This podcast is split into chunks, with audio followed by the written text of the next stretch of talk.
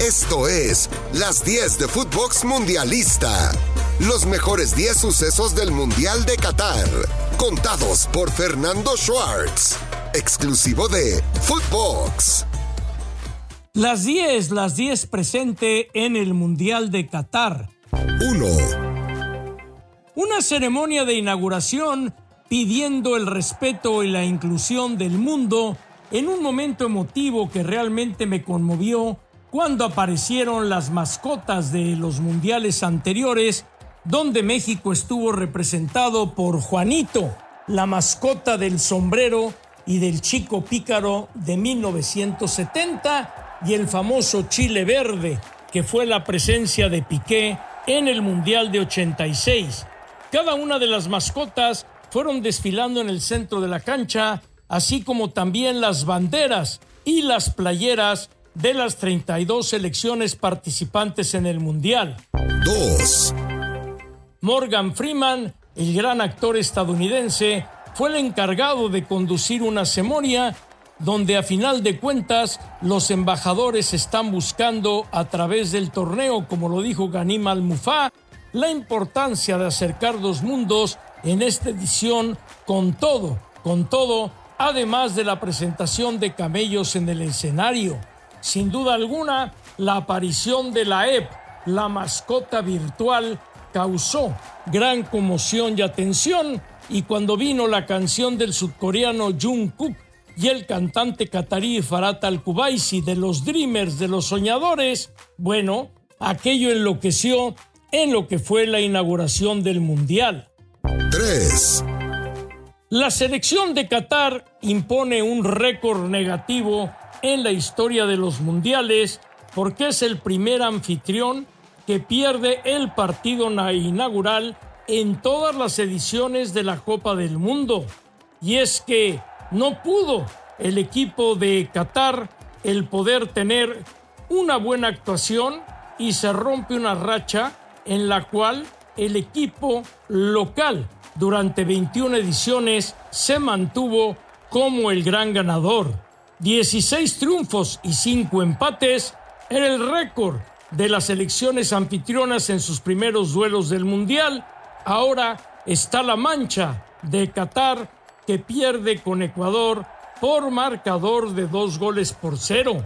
La última vez que un país anfitrión no ganó en su debut fue hace 12 años en la Copa Mundial de Sudáfrica 2010, cuando la selección anfitriona empató a uno con México con aquel gol de Rafa Márquez. Mientras tanto, en el Campeonato Mundial de 2018, Rusia le metió 5 por 0 a Arabia Saudita y la de Brasil derrotó a la selección de Croacia en el 2014. 4. La gran figura de la noche catarí fue sin duda alguna Ener Valencia, camiseta número 13, que jugara en el fútbol mexicano y que se convirtió en la figura y protagonista principal del día inaugural, ya que el ex delantero de Pachuca y Tigres le anularon un gol en la primera intervención del VAR en su nueva forma tecnológica para detectar el fuera de lugar. Posteriormente, gran jugada a cargo del equipo ecuatoriano y viene el penal cometido sobre el propio Ener Valencia que anota para abrir oficialmente el marcador. Yener, en otra buena jugada entre Caicedo y Preciado, logró anotar el marcador final de dos goles por cero. Ener Valencia ya había anotado tres goles en el Mundial de Brasil 2014 y ahora con estos dos está sumando cinco en el arranque del Mundial. 5. Y lo que es el fútbol, habían dicho que Vincent Janssen, cuando pasó por Monterrey, no servía para el fútbol y ahora resulta que Vincent Janssen pinta para ser un hombre importante de parte de Holanda de los Países Bajos en este mundial. Y es que con Memphis Depay lesionado, Vincent tiene la gran oportunidad de poder tener una buena presentación dentro de este mundial. Y es que sí, a todo mundo le sorprendió la llegada de Jansen, que tuvo 93 juegos con Monterrey, 49 veces titular y que anotó 24 goles, pero el momento le llega totalmente a cualquiera. 6. Y me gustó, me gustó lo que dijo Memo Ochoa en decir, nos vamos a salir a romper la madre, y es que el domingo por la noche, tiempo de Doha, 10 de la noche, se enlazó Memo Ochoa en un Instagram con Eugenio Derbez, donde dijo, vamos a dar con todo por ellos y vamos a rompernos la madre. Y es que Memo Ochoa está feliz de estar en una quinta Copa del Mundo, ya que el fútbol y la vida se van tan rápido que un mundial es una exigencia. Y dijo Ochoa que como líder, y estoy de acuerdo con él, debe transmitir calma, paz y tranquilidad, porque sin duda en un mundial hay mucho nerviosismo, porque todo lo que rodea la fiesta se habla en todo el mundo y evidentemente que todo ello hay que saberlo, procesar y poder llevar a buen puerto. 7. Y en forma que a algunos les sorprende, pero a mí no, puede ser que Funes Mori sea el delantero titular de México ante Polonia. ¿Por qué Funes Mori? Bueno, porque su juego es muy similar al de Raúl Jiménez, porque retiene muy bien el balón de espaldas al marco y porque finalmente es un jugador que es muy experimentado y es que Henry Martin cerró muy bien el torneo, pero indiscutiblemente que Funes Mori tiene mayor experiencia.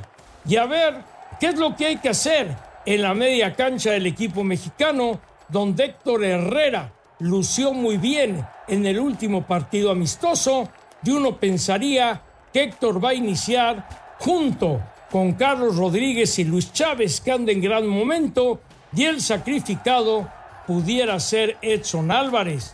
Así, la selección mexicana, que tuvo un domingo familiar, espera poder tener una buena presentación en el Mundial Qatarí.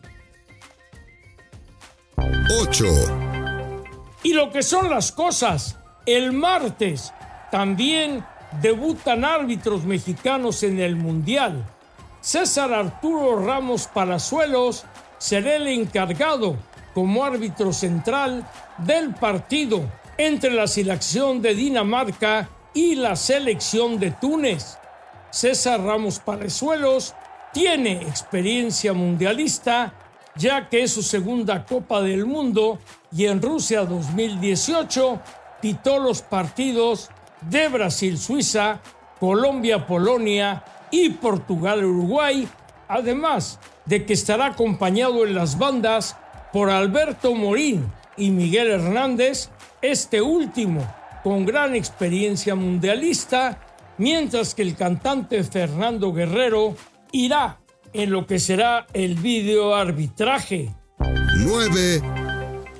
Y bueno, para la selección de México también este mundial es histórico. ¿Por qué?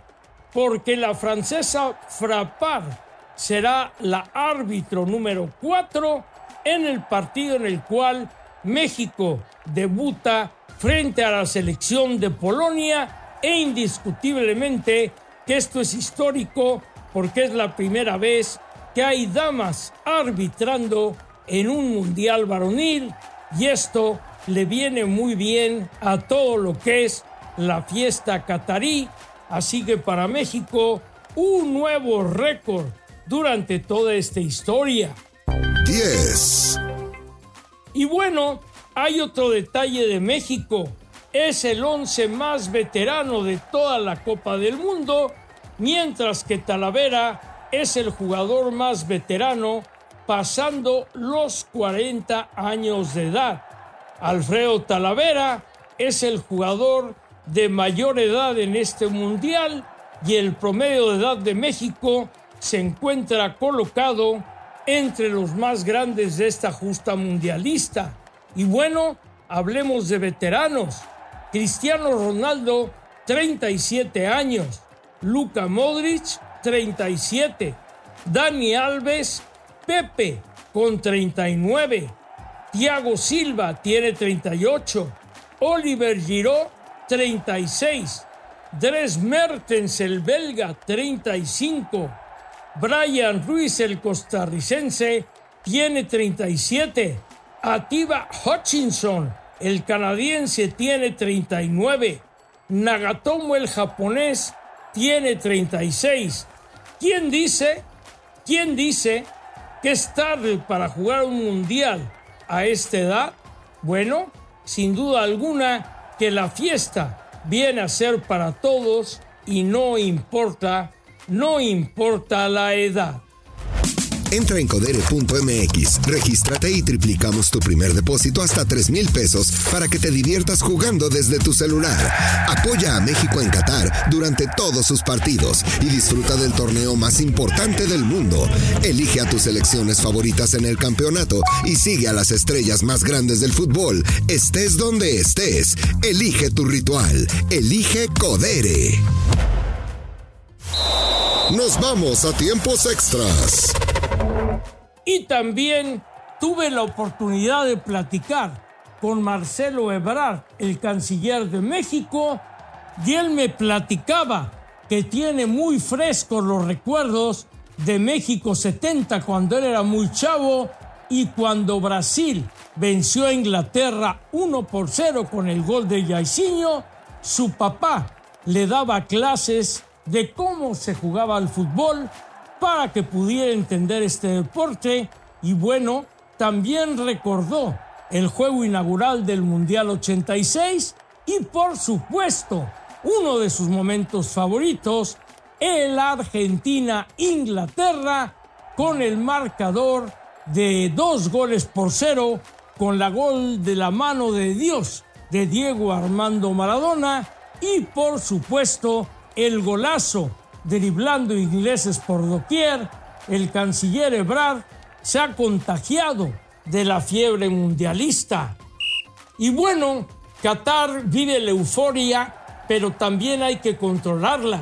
Otra vez hubieron desmanes en el FanFest, como lo hubo el día sábado en el concierto de Maluma, que abrió las actividades ahí, y en el juego inaugural Qatar-Ecuador, la gente se desbordó y pudo haber ahí un tumulto y pudo haber una estampida y habrá que poner mucha atención porque hay que blindar bien al Vida Par para que esto sea una verdadera fiesta del fútbol y no estemos hablando de una tragedia. Yo creo que las cosas se pueden controlar, pero también debo reconocer que a veces la policía catarí se pone muy nerviosa, se pone muy intensa, se pone a sufrir y la verdad es que hay que tener mucho cuidado porque hay que reconocerlo. Doha se encuentra totalmente superada por la cantidad de visitantes mezclada con la gente local y ojalá, ojalá y que esto no se salga de las manos. Y bueno, de aquí a que vuelvan las 10 del Mundial, México ya habrá jugado con Polonia, ya habrá jugado con Argentina y yo creo, y lo digo públicamente, que Polonia va a caer frente a México y que Argentina va a empatar frente a la escuadra del Tata Martino. Así de optimista veo yo todo lo que es la situación dentro de este mundial y ojalá que se dieran estos resultados porque estaríamos hablando de que México estaría avanzando a la siguiente ronda mundialista.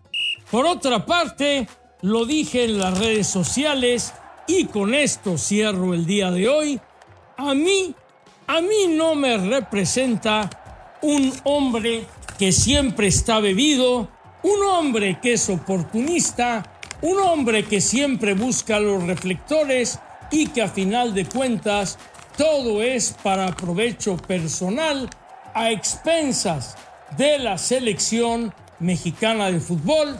Y me refiero al chihuahueño Héctor Chávez que se hace llamar caramelo y que en verdad es un abusivo que anda deambulando por el mundo profanando los símbolos patrios como es la bandera de la selección mexicana y creo que es un momento de ponerle un alto a este nefasto personaje. Esto fue Las 10 de Footbox Mundialista, un podcast con Fernando Schwartz, exclusivo de Footbox.